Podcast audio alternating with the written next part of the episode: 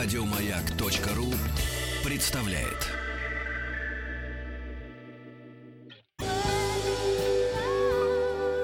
Москва слезам поверит.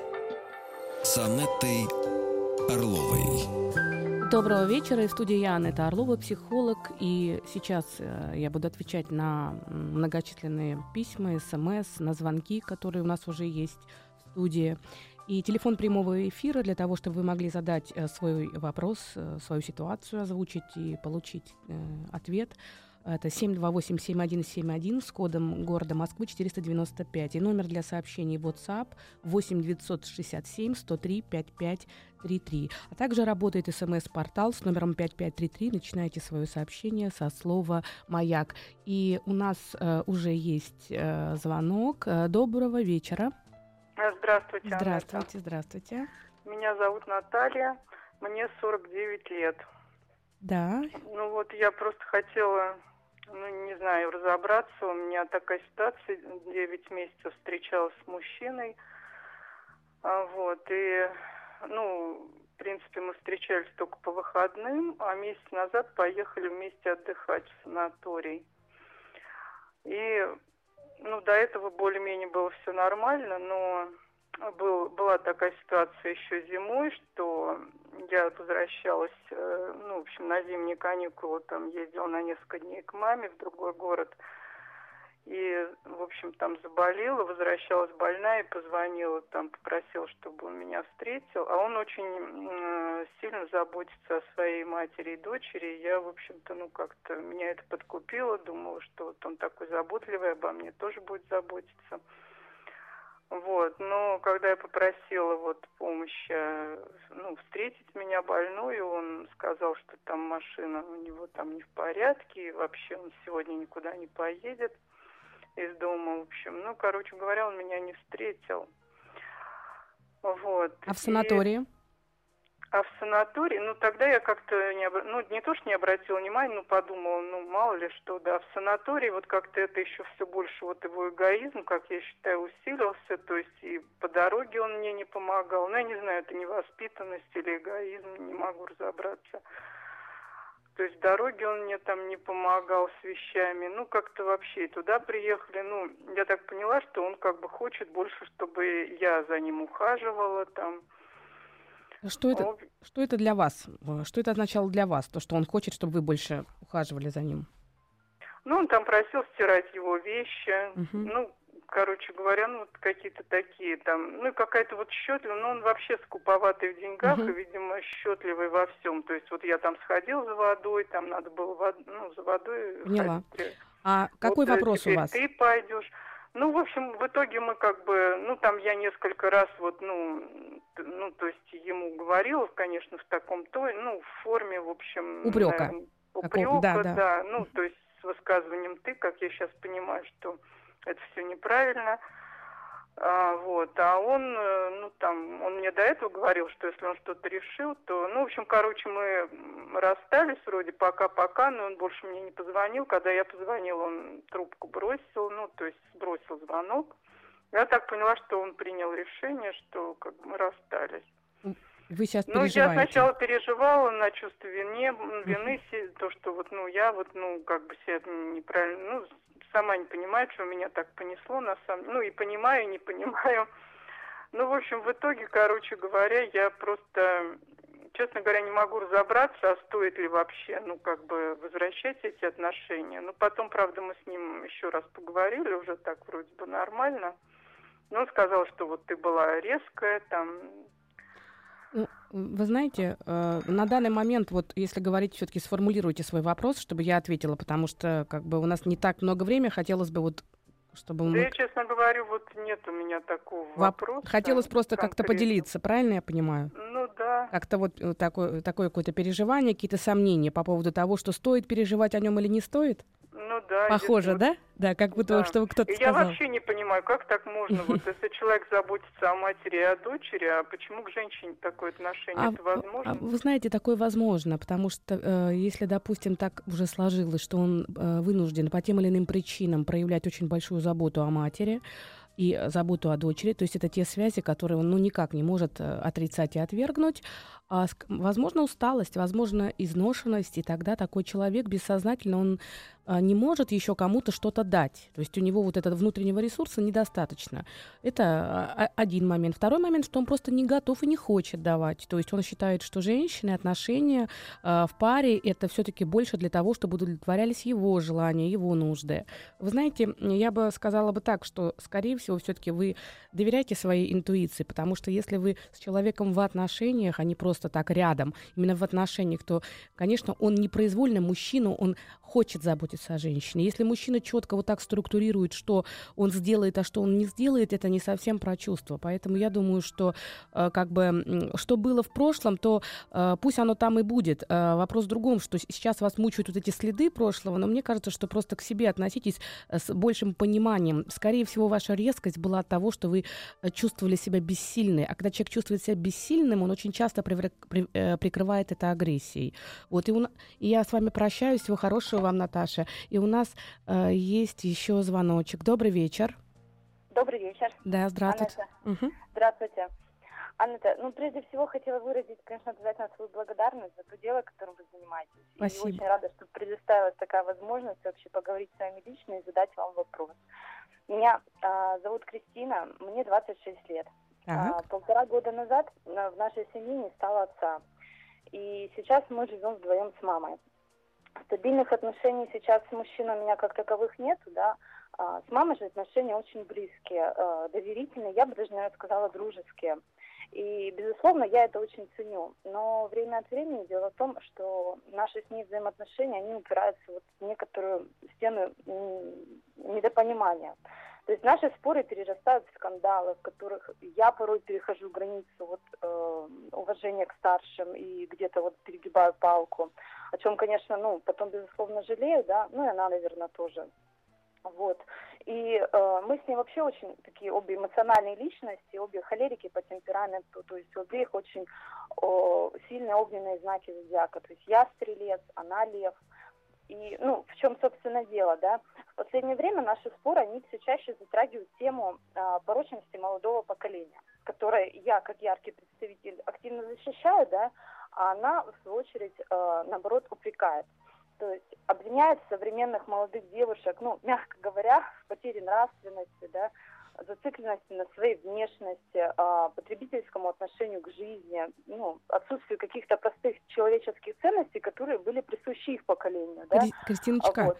Хочу uh вопрос задать, потому что как бы время ограничено, чтобы uh локализовать немножко. Э, скажи, пожалуйста, а для тебя что означает, когда, когда мама вот так говорит про молодое поколение, что они все такие расчетливые, распутные где-то, только думают о деньгах и, и о красоте.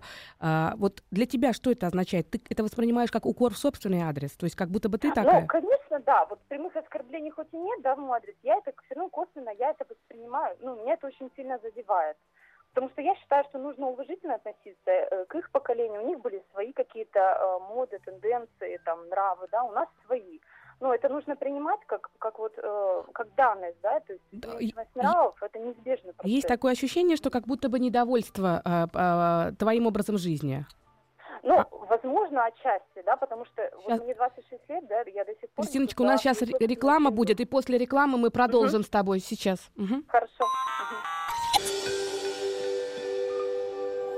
Москва слезам поверит.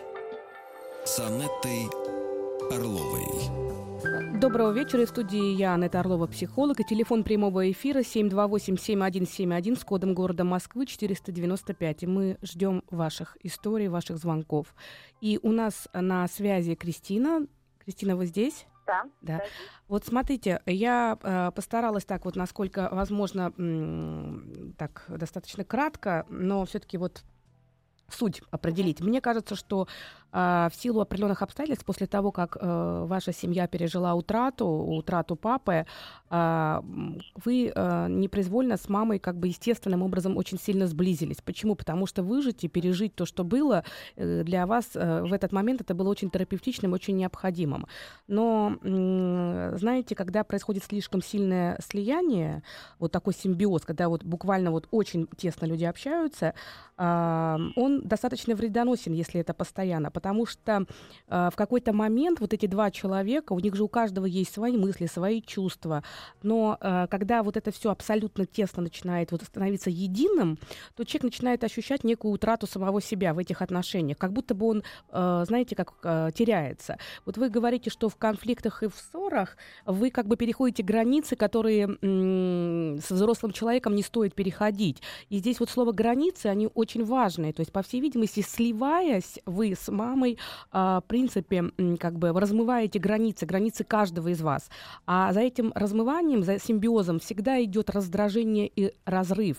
А, поэтому вот, наверное, я бы вам посоветовала бы попробовать чуть-чуть сделать так, чтобы у вас было свое какое-то важное э, личное пространство, и у мамы тоже. Это не просто сделать, потому что, знаете как, э, хочется быть вместе, как бы вы вдруг, с одной стороны друг, другу, друг друга поддерживаете, она для вас очень важный человек, вы все время стремитесь получить от нее какое-то такое подтверждение, что вы все делаете правильно, и что она как бы разделяет вашу точку зрения.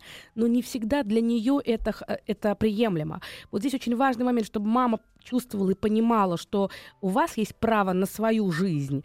И с другой стороны, чтобы вы чувствовали, что ваша мама не обязана считать так, как вы. И вы вправе, вы уже выросли, вам 26 лет, вы вправе иметь свое собственное мнение, отличное от мнения мамы. И при этом ваше мнение ни в коем случае не, знаете, как не говорит о том, что мама не права. Вот признать право другого и признать свое право, это важные моменты. Но когда ты живешь на одной территории, когда ты постоянно вместе вместе, каждую, когда нет границ, то тогда раздражения становится много. Вот поэтому, наверное, за мамой надо признать ее возможности считать, что наше поколение такое, и попросить маму дать вам право быть такой, какая э, вы есть. Вот это, наверное, мой такой простой совет, но он гораздо глубже, чем это звучит здесь, потому что в рамках эфира мне невозможно все вам рассказать, но попробуйте просто увидеть друг друга в этом слиянии, в котором вы переживали тяжелую утрату, и будьте счастливы. И... Спасибо большое, Ната, спасибо Всего вам хорошего. Спасибо, удачи. И у нас еще есть э, звонок. Э, добрый вечер. Добрый вечер. Добрый вечер. Да, я вас слушаю. А, а, меня зовут Екатерина, а, мне 26 лет. Вот какой вопрос.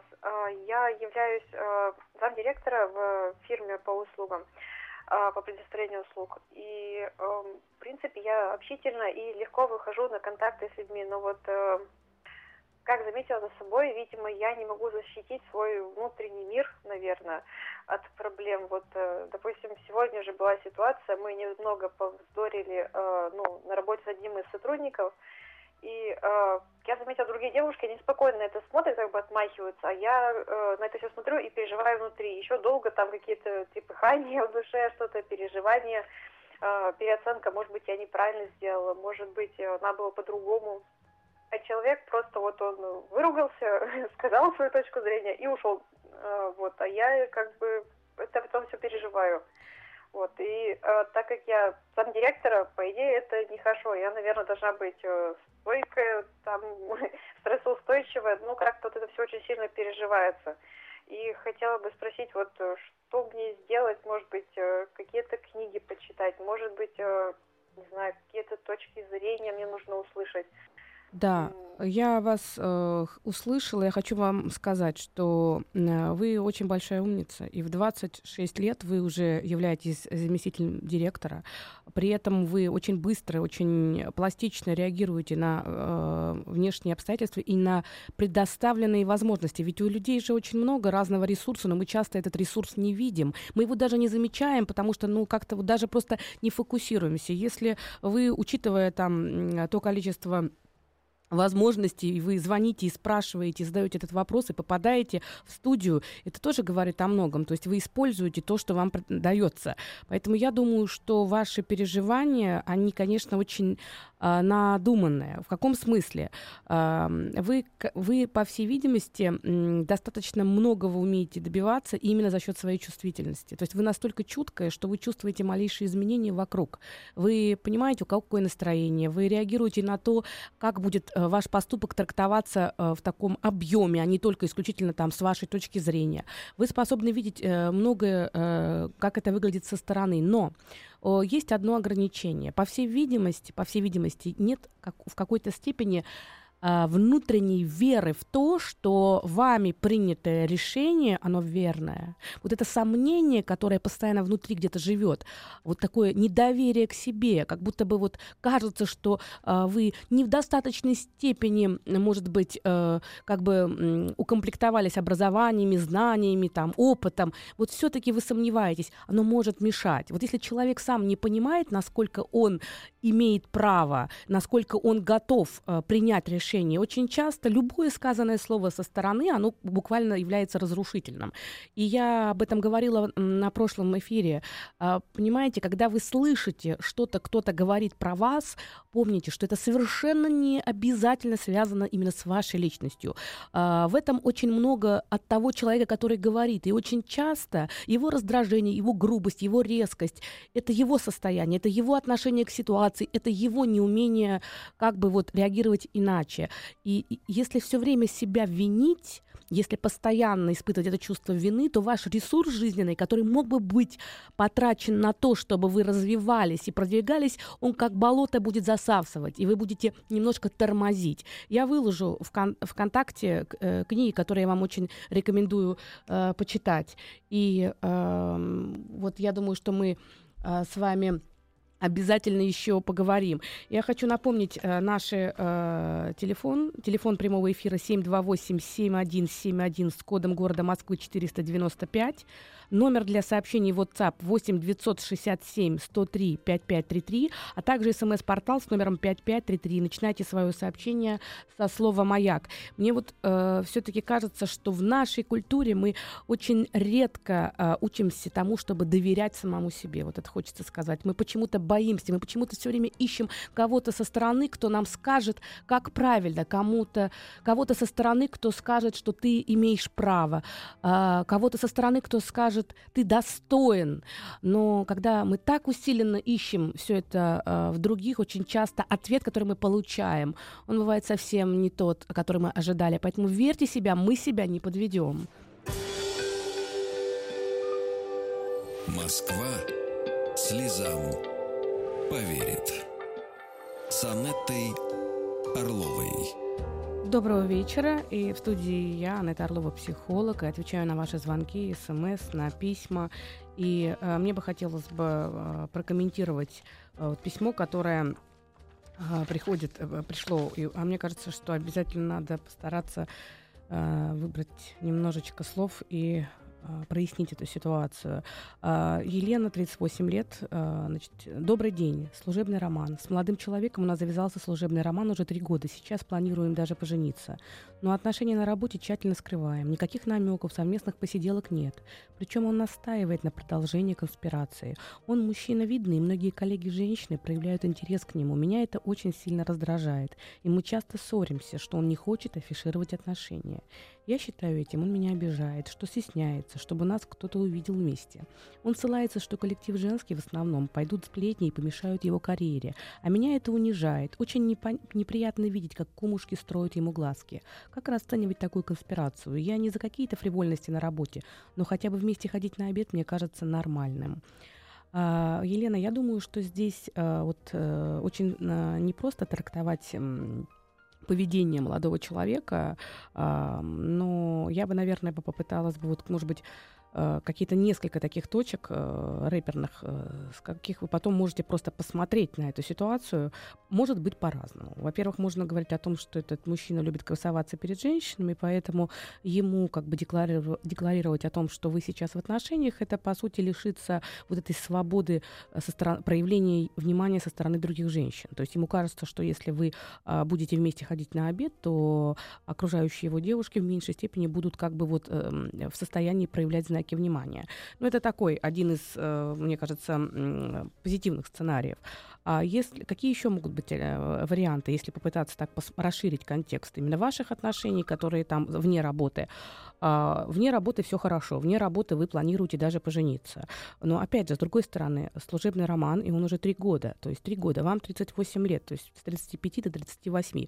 Вот если мы говорим про планирование пожениться, длительность отношений три года и при этом абсолютную конспирацию, то вот здесь как-то вот, я думаю, что в какой-то степени ваша тревога может быть и обоснованной. И а, почему он, как бы, вот это ваше «я» и «ты» пространство, как бы не предъявляет э, окружающим людям, как мы. Вот, ведь эти...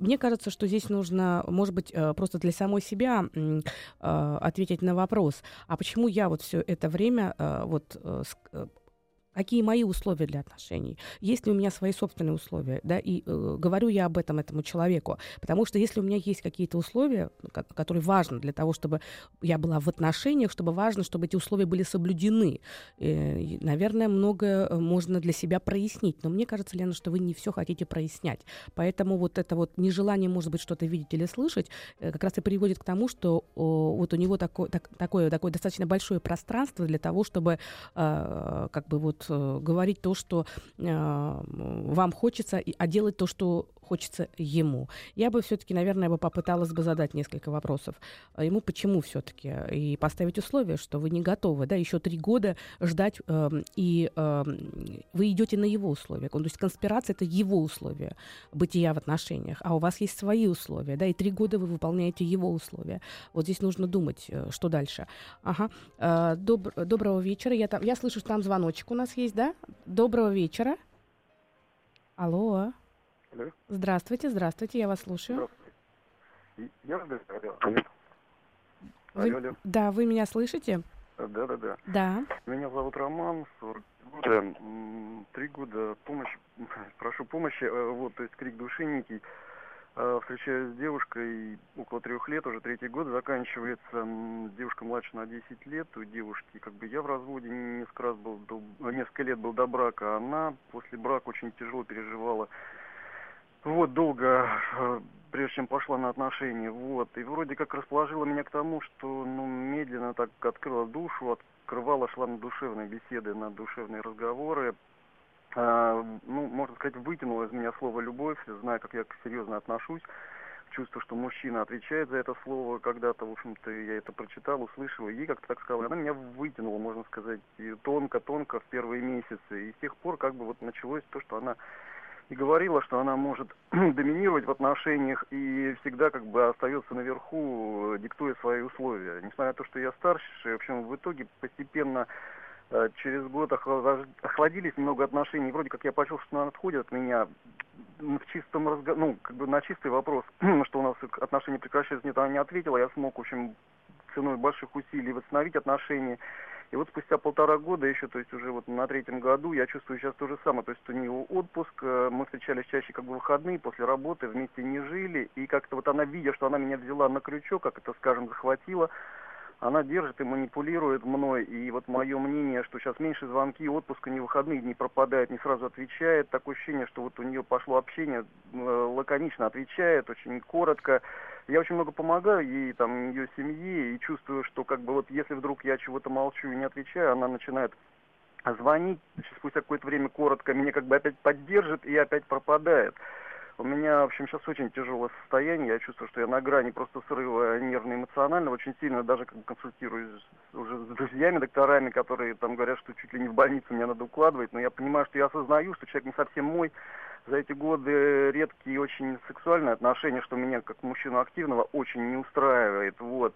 Я вот буквально на днях был разговор, я пытался ее все-таки поймать, она раздражительно на него отвечает, как бы, как наши отношения. Она говорит, мне сейчас тяжело вообще отношения, то есть пытается уйти от вопроса. Если я чуть-чуть спокойным тоном ставлю ее, обратно она говорит, вот, э, типа, я не могу ждать большего, и ты сам вынудил меня, как бы, несмотря на то, что, в общем-то, любовь, вот она слово любовь за три года так и не сказала. Я просто на грани сейчас, что я сорвусь и боюсь, что напрочь потеряю здоровье, и все это да, а знаете... прекратится. А и, э, извиняюсь, она это еще вот э, небольшое, как бы, послесловие, то есть, вот ваше мнение все-таки, как резать и вот как прекращать эти отношения, какие-то способы, и какая-то, может быть, ваша вот книга, литература скажет, как это все-таки, потому что я понимаю, что это не один-два дня резать, потому что я по жизни жизни не люблю и не хочу менять. Я люблю этого человека, вот когда я ее вижу, мне с ней очень хорошо. И все, я бросаю, как только она звонит, я бросаю свой настрой, что я как бы не хочу и прочее, и рвусь к ней, и рядом с ней мне спокойно. И вот, соответственно, маленький вопрос в конце. Привороты, вот эти вот порчи с глаза, то, что женщины часто пользуются этим, я вижу, что там присутствует некая такая, вот как ваше отношение к таким вот вещам, как привороты и порчи, и Поняла. такое вот, так скажем, удержание стороннее, и как вы к этому относитесь вообще, ваше вот... Ну, я, я, к этому, я к этому никак не отношусь, потому что мое глубочайшее убеждение, что мы сами порой можем загнать себя в такую зависимость, буквально, просто буквально а, идеализируя объект. Вы знаете, тут вопрос, что вы любите больше, эту девушку или свое чувство любви к ней? А, вы идеалист, и после того, как вы пережили как бы переживания, утраты, после того, как разводились, вот все то, что было, и вы выбрали себе вот эту э, девушку, вы как-то ее так, особенно, я так понимаю, внимательно выбирали, потом потихоньку к ней приближались. И вот когда все-таки, все-таки вот вы сказали, да, что, что вы ее любите, вы как будто бы, знаете, как сами себе отрезали весь остальной мир. Я не имею в виду в плане других женщин. Я имею в виду, что вы сфокусировались полностью, все свои эмоции, пожелания, все свои мечты, вы как будто бы сразу взяли и вот с этим словом «любовь» пронесли к ее ногам. Но вы подумайте, а в состоянии ли другой человек вынести все то, что вы хотите ему дать? Потому что когда на человека сверху с неба сваливается такое количество эмоциональных подарков, то они все э, могут как-то вдруг потерять вот свою потрясающую ценность. Уж слишком много вы сразу все дали. Вот, поэтому я думаю, что девушка просто не вынесла. Мало всего прочего, так как вы э, пытались любой ценой как бы власть, я так понимаю, косвенно эмо- получить над ней эмоциональную, потому что она не давала вам того, что вам хотелось, вы все больше и больше пытались быть хорошим для ее близких, заручиться их поддержкой, чтобы они вас хвалили. Вы все больше и больше инвестировали именно в нее. Чем больше вы инвестировали, тем ценнее становился объект. Я хочу сказать, что это больше про зависимость, и ваши близкие, вот э, вы к докторам обратились и сказали, что нужно обратиться к врачу. Я очень рекомендую обратиться к психотерапевту, потому что, конечно, здесь присутствует такое состояние, такое перевозбуждение, какое-то эмоционального такого, такого состояния, которое требует, чтобы все-таки вам оказали помощь именно предметно. Потому что это зависимость, это такая любовная аддикция, она пройдет, и вы переживете, но просто сейчас нужна помощь специалиста. Вы как будто бы сами сейчас занимаетесь саморанением, вы раните себя сами, но через нее, постоянно требуете от нее каких-то подтверждений любви, постоянно пытаетесь каким-то образом а, найти что-то, чем ее еще раз и еще раз привлечь, и каждый раз вы натыкаетесь на эти шипы. Вот это вот состояние такого уже немножко по кругу саморанения, оно требует сейчас, чтобы извне вам оказали поддержку. Хорошо? Это спасибо mm. огромное, вы гениальный психолог. Ой, спасибо, спасибо вам. Спасибо. Нет, не гениальный, честно, но спасибо. И у нас еще есть звонок. Добрый вечер. А, добрый вечер. Да. Меня зовут Константин, мне 26 лет. Да, я вас слушаю. И хочу с вами поделиться. Вот мой отец очень сильный волевой человек. В 35 лет он уволился из армии и буквально из ничего создал свой бизнес, в котором я и мой брат сейчас принимаем непосредственно самое активное участие. В последнее время работы становится так много, что ну, банальный выходной кажется роскошью. А, но проблема заключается в следующем, что я первое образование получил то, которое мне дал мой отец, а второе образование уже начал получать, которое хочу я. Это музыкальное образование, я учусь на э, оперного певца. И, соответственно, возникает у меня всегда проблема в том, что э, материальные благи, блага, которые дает мой отец, э, с одной стороны весов, а и то, что я хочу заниматься творчеством, моя духовная составляющая с другой стороны. И вот это вот недопонимание, опять-таки. Ну, вы знаете, э, здесь, конечно, очень такой э, непростой э, вопрос, и здесь вопрос таких ценностей во многом, да, с, одной стороны самореализация, с другой стороны вопрос ценностей, потому что сейчас, с одной стороны, вы находитесь между таким пониманием долга перед отцом, перед тем бизнесом, который он сделал, перед теми ожиданиями, которые были у отца, и тем желанием, да, самореализовываться, тем желанием стать там оперным певцом, музыкантом. И, наверное, здесь, э, знаете, очень э, было бы примитивно вот говорить так правильно, так неправильно. Я думаю, что это скорее такой внутр- внутренний процесс, э, вы должны сами почувствовать, насколько вы готовы действительно ради того, чтобы стать там тем, кем вы хотите стать, насколько вы готовы отказаться от всего того, что дает вам э, ваша вот та часть, которая сейчас связана с э, бизнесом, потому как э, очень часто очень легко и удобно говорить о том, что я бы вот стал бы там допустим, да, там, оперным певцом, если бы не мой отец, к примеру, или я бы, у меня бы там получилась супер карьера, если бы не мои родители. Но на самом деле, э, наверное, здесь важный момент брать ответственность и понять, если я выбираю то, что я выбираю, насколько я готов готов а, как бы вот в этом развиваться, насколько я готов, а, ведь выбор одних возможностей это всегда утрата других возможностей, где-то грань. Вот, наверное, здесь а, только вы сами, знаете как, э, отстранившись, наверное, от всей ситуации, должны почувствовать, э, что для вас есть э, ваше, а что не ваше. И вы очень молоды, и если действительно ваша эта э, сцена, это опера, то э, тогда надо отстаивать свои э, интересы. Если для вас опера, э, музы- музыка это способ избегать э, вот этой доминанты отцовской, вот того порядка и уклада, который, учитывая, что он, да, бывший военный в семье, то это выход за рамки вот этого порядка. Тоже это надо понимать, что мне душно, тесно, и мне хочется где-то найти вот это пространство. Значит, нужно как-то совмещать, нужен какой-то компромисс. Может быть, э, решить, что вот эту часть я э, себе для того, чтобы отдыхать, а эта часть для того, чтобы там зарабатывать деньги. Вот так, наверное. Москва слезам поверит. С Анеттой Орловой. Доброго вечера. В студии Анетта Орлова. И телефон прямого эфира 728-7171 с кодом города Москвы 495. Номер для сообщений WhatsApp 8 967 103 5533. А также работает смс-портал с номером 5533. Начинайте свое сообщение со слова «Маяк». И вот на WhatsApp приходит много сообщений. Вот я э, первое беру. Добрый вечер, Анетта. Мне 25, я боюсь серьезных отношений, потому что так или иначе за них придется маму оставить одну, а у нее никого нет. Мне страшно за нее, боюсь, что она будет совершенно беспомощна и одинока без меня. Что делать не знаю, из-за этого не переехала к мужчине, которого любила. И мы расстались. Как себя побороть и начать уже самостоятельную жизнь? А, как бы в вашем сообщении очень много разных таких вот контекстов можно прочитать. Э, есть какое-то убеждение, что у мамы никого нет, кроме вас э, самой, и больше у нее никого нет. Э, это такое, с одной стороны, достаточно фундаментальное убеждение, с другой стороны, может быть, имеет смысл посмотреть с разных сторон.